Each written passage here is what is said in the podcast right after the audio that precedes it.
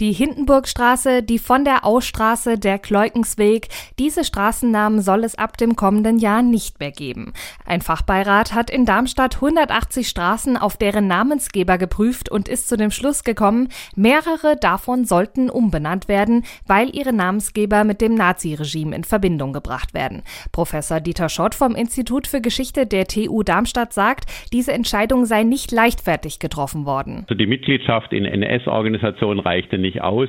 Äh, wir haben schon gefragt, haben die eine aktive Rolle gespielt, haben die als Multiplikator gewirkt, waren sie führender Vertreter des NS-Staats in, in, einer gewissen Weise, haben sie besonders äh, durch antisemitische und rassistische Äußerungen sich profiliert und dergleichen. Das betrifft insgesamt acht Straßen. Bereits 2019 haben die politischen Gremien in Darmstadt beschlossen, diese umzubenennen. Jetzt soll das Thema wieder auf die Agenda. Die Reaktionen auf die Umbenennung sind gespalten. Manche nennen die Aktion eine teure Zeitverschwendung. Peter Engels, der Leiter des Darmstädter Stadtarchivs, ist da anderer Meinung. Nur dadurch, dass es in den 50er, 60er Jahren zu den Straßenbenennungen gekommen ist, sind ja die Leute nicht weniger belastet. Ne, die Belastung ist da, nur früher wurde sie einfach nicht gesehen gesehen, man, es hat einen nicht interessiert.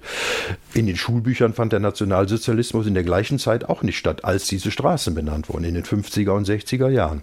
Von daher denke ich schon, dass es an der Zeit ist, die Bedeutung dieser Straßennamenträger nochmal neu herauszustreichen. Peter Engels sagt auch, dass die Umbenennung gar nicht so einen großen bürokratischen Aufwand mit sich bringt, wie man meinen möchte. Für die Bewohner ergibt sich halt das übliche, Änderung der Personalausweise, der Führerscheine. Das wird aber vermutlich nichts kosten, das wird sicherlich die, die Stadt übernehmen.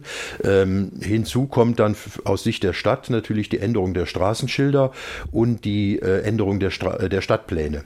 Da aber diese Pläne ja mittlerweile alle digital sind, auch Navigationsgeräte, kann man ja relativ ohne Probleme diese neuen Informationen einspeisen. In dem Prozess geht es aber nicht nur darum, alte Namen abzuschaffen, sondern auch neue zu finden und da will man die Bürger mit einbeziehen. Final entscheiden wird allerdings der Magistrat der Stadt Darmstadt. Das alles soll möglichst schnell passieren, sodass im kommenden Frühjahr die neuen Straßenschilder angebracht werden können.